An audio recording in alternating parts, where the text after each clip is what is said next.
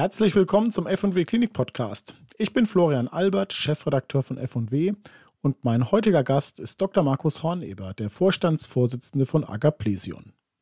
Agaplesion ist einer der ganz großen Player am deutschen Krankenhausmarkt. Größter christlicher Krankenhausträger mit 22 Standorten, 6400 Betten, 22.000 Beschäftigte und dazu ganz viele andere Dienstleistungen im Portfolio wie ambulante Pflegedienste, Hospize oder MVZ.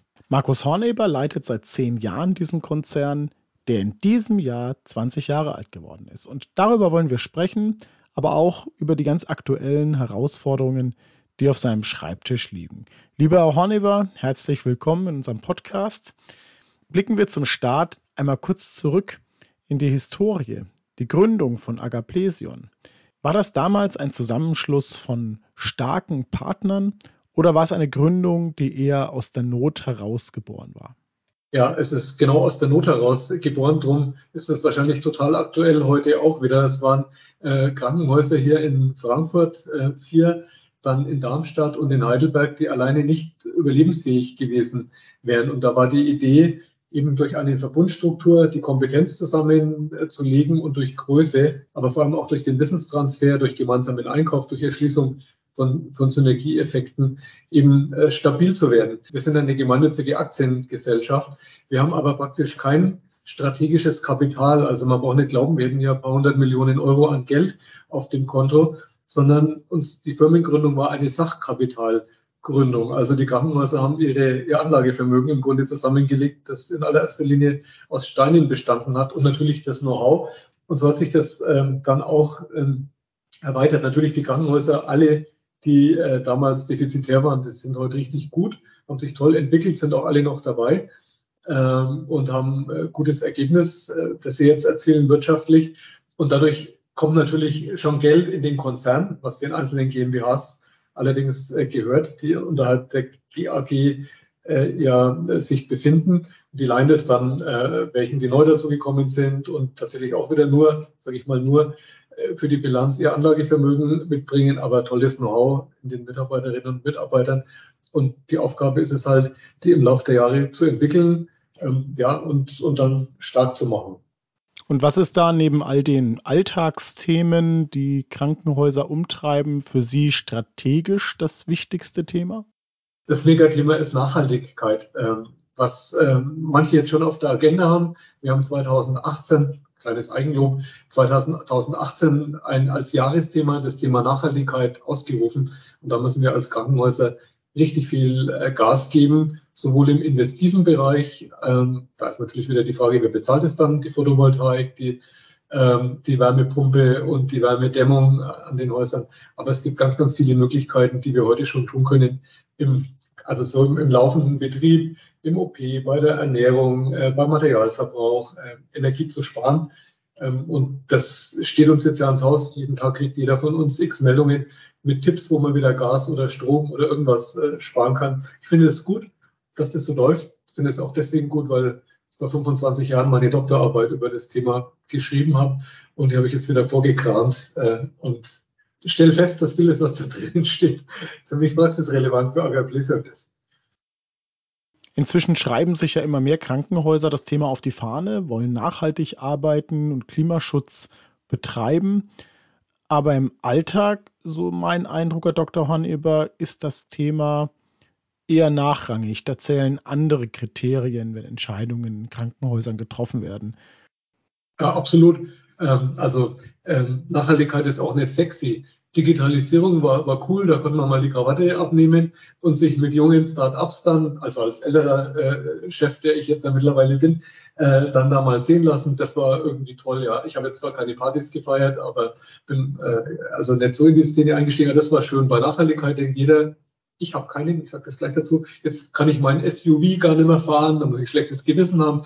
Verzicht und äh, alles schwierig, kein Fleisch mehr essen und so. Es ist unlustig äh, erstmal. Äh, Nachhaltigkeit, es ist beschwerlich und man, man beschäftigt sich gar nicht äh, gerne damit, glaube ich mal, weil es nicht die Attraktivität hat, vermeintlich, vermeintlich wie die Digitalisierung. Bloß der Druck und also und, und der Verantwortungsdruck auch, in dem wir stehen, nicht nur für uns jetzt hier, sondern eben auch für die Zukunft Alle diejenigen, die Kinder haben, ähm, die sehen das nochmal äh, intensiver. Der ist noch um viel, viel, vieles, vieles größer als bei der, bei der Digitalisierung oder bei jedem anderen äh, Thema, weil halt so viel auf dem äh, Spiel steht. Und deswegen glaube ich, ähm, das ist ein Thema, das wird gar nicht mehr verschwinden. Und diejenigen, die sich damit noch nicht auseinandergesetzt haben, weil, weil sie vielleicht keinen Zugang haben, weil sie es als beschwerlich und, und blöd empfinden, ähm, die werden hoffentlich auch noch bald ihren, ihren Richtungswechsel äh, hinlegen und dem Thema viel Positives abgewinnen können. Die, ganz, ganz viele Mitarbeiterinnen und Mitarbeiter, mit denen ich spreche, die freuen sich beim Arbeitgeber beschäftigt zu sein, ähm, dessen Management zeigt, äh, dass das Unternehmen voll in der ökologischen Nachhaltigkeit steckt. Das macht einen Arbeitgeber attraktiv und im Übrigen es auch Geld an vielen Stellen. Äh, klar muss man investieren, aber es gibt ganz, ganz viele Punkte, wo man erheblich Geld sparen kann. Und wir müssen gar nicht um die Ecke kommen und sagen, wir erhöhen unsere Wirtschaftlichkeit, sondern man kann auch über nachhaltiges Handeln äh, automatisch dann die Wirtschaftlichkeit äh, verbessern und das macht dann hoffentlich auch Freude und entzündet ziemlich viele. Wie fahren Sie das Thema bei Agaplesion? Wo ist es organisatorisch aufgehängt? Gibt es Dinge, die Sie früher gemacht haben, die Sie heute nicht mehr tun? Wo ist es bei Ihnen wirklich handlungsleitend? Also erstmal, wir haben es komplett eingebaut in die Unternehmensstrategie, auch schon länger, aber dieses Jahr nochmal explizit. Das steht in der Agapleson-Strategie drinnen, was wir zum Thema Nachhaltigkeit tun, wie wir das auch, auch sehen. Wir haben eine Organisation auch geschaffen, äh, mit, einer, mit einer Stelle und wir haben ein ganzes Konzept auch schon. Also Kür und Pflicht Pflicht ist alles das, was alle machen müssen, dann CSRD und Taxonomie, was alles auf uns zukommt von der EU. Das ist für mich aber nur Abfallprodukt. Das muss äh, beiläufig sozusagen entstehen. Das ist, das ist dann eben nochmal über Controlling und über Kennzahlen äh, darzulegen, wie gut man eigentlich ist und selber auch äh, eben besser zu sein. Viel, viel wichtiger ist, wir haben eine Wirksamkeitsanalyse gemacht wo sind unsere größten äh, Schwachstellen und da, da jetzt Nachhaltigkeit in einem umfassenden Sinn, also sozial, wirtschaftlich und, und ökologisch. Und da sehen wir halt gerade im Energieverbrauch, auch im, im Bereich des Abfalls, das sind ganz große Lücken und da starten wir jetzt immer mehr Projekte. Es läuft schon, es läuft schon einiges. Also ganz aktuelles Thema im OP. Alles muss in irgendeine so gelbe Tonne rein, die Hygiene will das so. Muss alles in die Tonne rein und dann verbrannt werden. Egal ob Kunststoff oder Papier oder so. Und da sind wir jetzt gerade dran, mit der Hygiene zusammen zu überlegen, wie kann man Mülltrennung im OP äh, gestalten. Vielleicht haben das andere schon, dann würde ich mich über einen Impuls freuen. Bei uns ist das neu. Oder das Thema Ernährung, Lebensmittel. Wir schmeißen halt immer noch viel weg. Wir verbrauchen auch äh, viel Fleisch äh, oder bieten häufig äh, Fleisch an. Ähm, das soll auch künftig so bleiben. Also wir wollen jetzt kein total fleischloses Unternehmen, aber in vielen Casinos, gestern war ich auf einer wunderbaren Einführung, da gibt es jetzt halt ein reichhaltiges Angebot an vegetarischen Speisen, tolle Gemüsesorten, ähm, tolle Nudeln oder, oder auch Linsen und, und andere Gerichte. Wenn das die Köchin oder der Koch kann, schmeckt es fantastisch und man vermisst eigentlich gar nicht ähm, gar nicht Fleisch. Ähm, da, da stellen wir gerade kräftig um unsere Speisekarten für die Mitarbeiterverpflegung, aber auch für die Verpflegung in den Krankenhäusern. Und in den Altenhilfeeinrichtungen ist zum Beispiel so an ein paar Stellen, da, da beziehen wir Gemüse und Obst, das den Weg in den Einzelhandel nicht schafft, weil von den Qualitätsnormen der Form, dem Aussehen einfach nicht geeignet ist, offensichtlich, um in Supermärkten verkauft zu werden. Äh, das beziehen wir, verarbeiten das, würde sonst weggeschmissen werden. Und wenn was übrig bleibt, äh, gibt es ja verschiedene Apps, äh, die wir auch bei uns ähm, eingespielt haben. In Berlin ist das, in der Betanien-Diakonie in Berlin, Altenhilfebereich. Da geben wir dann die, die Essen weiter an kostenlos oder zum ganz, ganz kleinen Betrag an Menschen, die halt in der Gegend wohnen und sich dann das Essen holen. Und so vermeiden wir die Verschwendung wertvoller Lebensmittel und beiläufig auch noch dann die ähm, die Entsorgungskosten ja, für den Speiseabfall, die ja nicht ganz unbeträchtlich sind. Also da ist ein schönes Beispiel, wie man durch ein bisschen Nachdenken und ein bisschen Mühe auch erheblichen Umfang Kosten einsparen kann.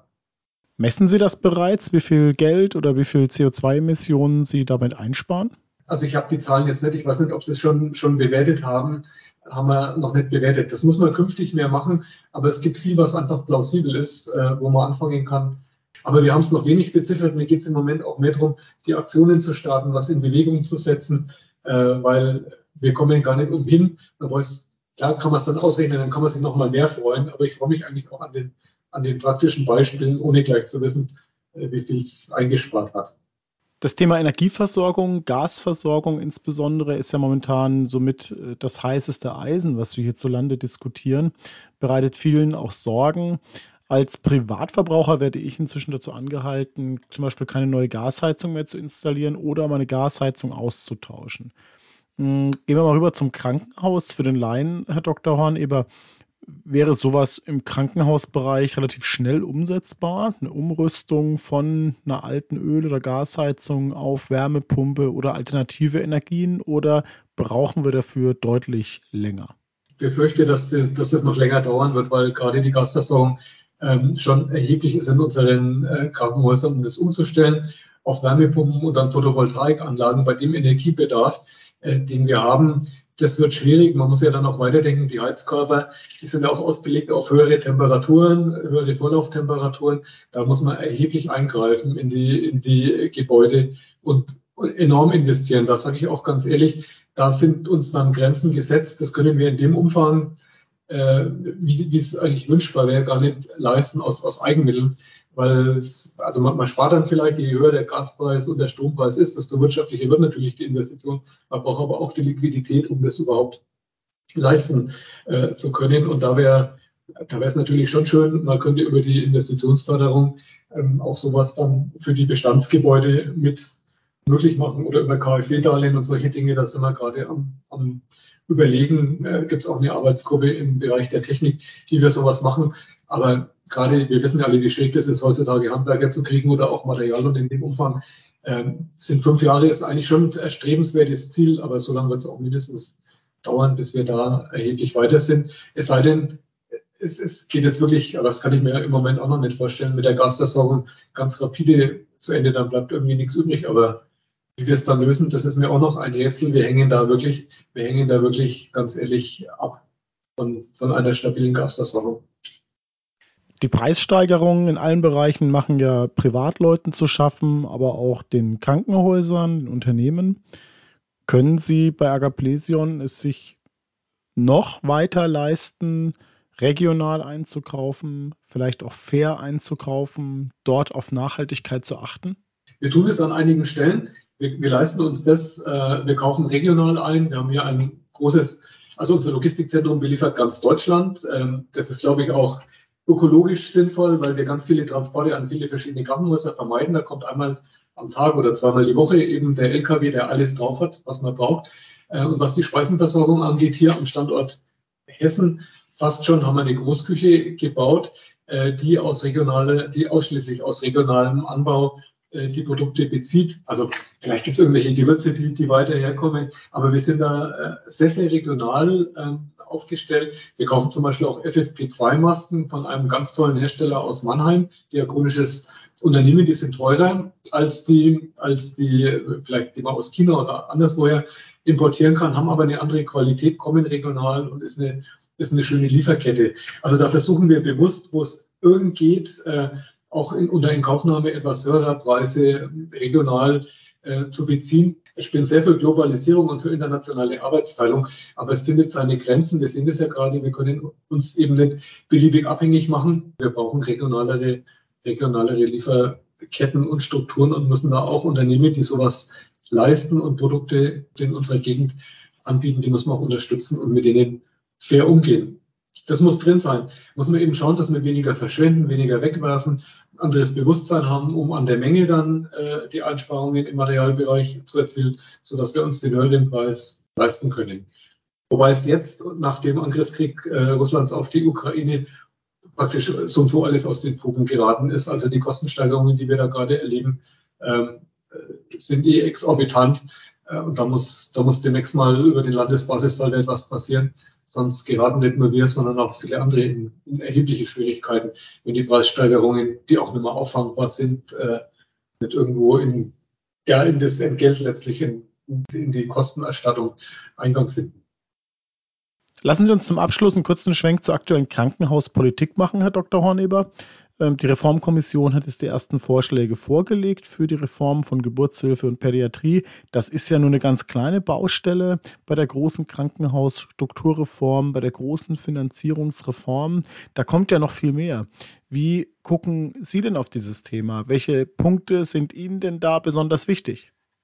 Also mal ganz grundsätzlich, das ist aber sehr grundsätzlich, wäre es mal schön, man würde endlich mal aufhören, damit immer mehr den Input zu regulieren, uns immer weitere Vorschriften zu machen, welche Mitarbeiter aus welcher Berufsgruppen wir in welcher Anzahl zu welcher Zeit äh, beschäftigen müssen und auch Strukturvorgaben äh, zu machen, sondern man würde sich vielleicht mal darauf beschränken, die Ergebnisqualität zu messen, den Outcome äh, und um, um so mal festzustellen, wie kann man denn gute Patientenversorgung und Behandlung eigentlich gewährleisten.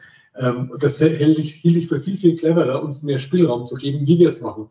Ob wir Mitarbeiter dieser Berufsgruppe mehr einsetzen, mehr Therapeuten oder mehr Hilfskräfte oder mehr Pflegekräfte oder mehr Ärztinnen und, Ärzte oder vielleicht auch mehr Technik, ähm, mehr Digitalisierung und dann mit weniger Mitarbeiterinnen und Mitarbeitern auskommen.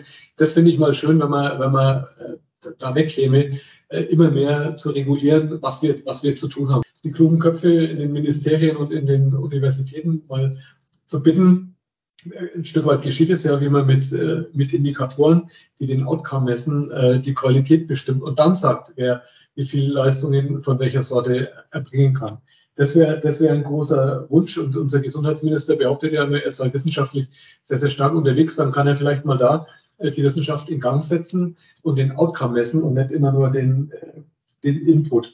Ja, und dann ist, ist der zweite große äh, Themenkreis bestimmt die äh, Reform der Kranken, also der, der Krankenhauslandschaft. Es sind so viele Krankenhäuser, der Meinung bin ich auch. Ähm, und da muss mehr geschehen, ähm, dass die Struktur bereinigt wird. Dann gibt es weniger Kosten. Es gibt auch weniger Themen, äh, die Mitarbeiterinnen und Mitarbeiter äh, zu gewinnen. Die würden sich dann auf weniger Krankenhäuser, jedenfalls in den Ballungsgebieten verteilen. Im ländlichen Raum ist es sicherlich anders.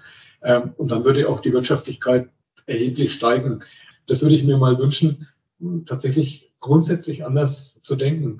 Umparken im Kopf hat es mal Opel genannt, glaube ich mal. So richtig mal umparken, mal auf, aufräumen äh, mit den Prinzipien, die man die letzten 20 Jahre so totgeritten hat und mal einfach anders, einfach ist es nicht, mal anders denken ähm, und auch mal Leute ranlassen, äh, die vielleicht nicht im System komplett gefangen sind, die einem vielleicht den Blick von außen auch mal geben. Ich bin gespannt, ob Ihr Appell in Berlin erhört wird, lieber Horneber. Danke für Ihre Zeit. Schön, dass Sie hier waren. Über die ganz aktuelle Krankenhauspolitik informieren wir in unserer neuesten Ausgabe von F&W, der August-Ausgabe. Titelthema Mehr Kindergeld. Taugen die Vorschläge der Kommission zur Pädiatrie und Geburtshilfe denn wirklich? Wir lassen Experten aus Krankenhäusern, von Krankenkassen und Fachverbänden ausführlich zu Wort kommen. Wenn Sie sich tagesaktuell über die wichtigsten Krankenhausthemen informieren wollen, empfehle ich unseren Bibliomet Manager Newsletter, den Sie auf www.bibliometmanager.de backslash newsletter kostenfrei abonnieren können. Ich danke fürs Zuhören und bis zum nächsten Mal.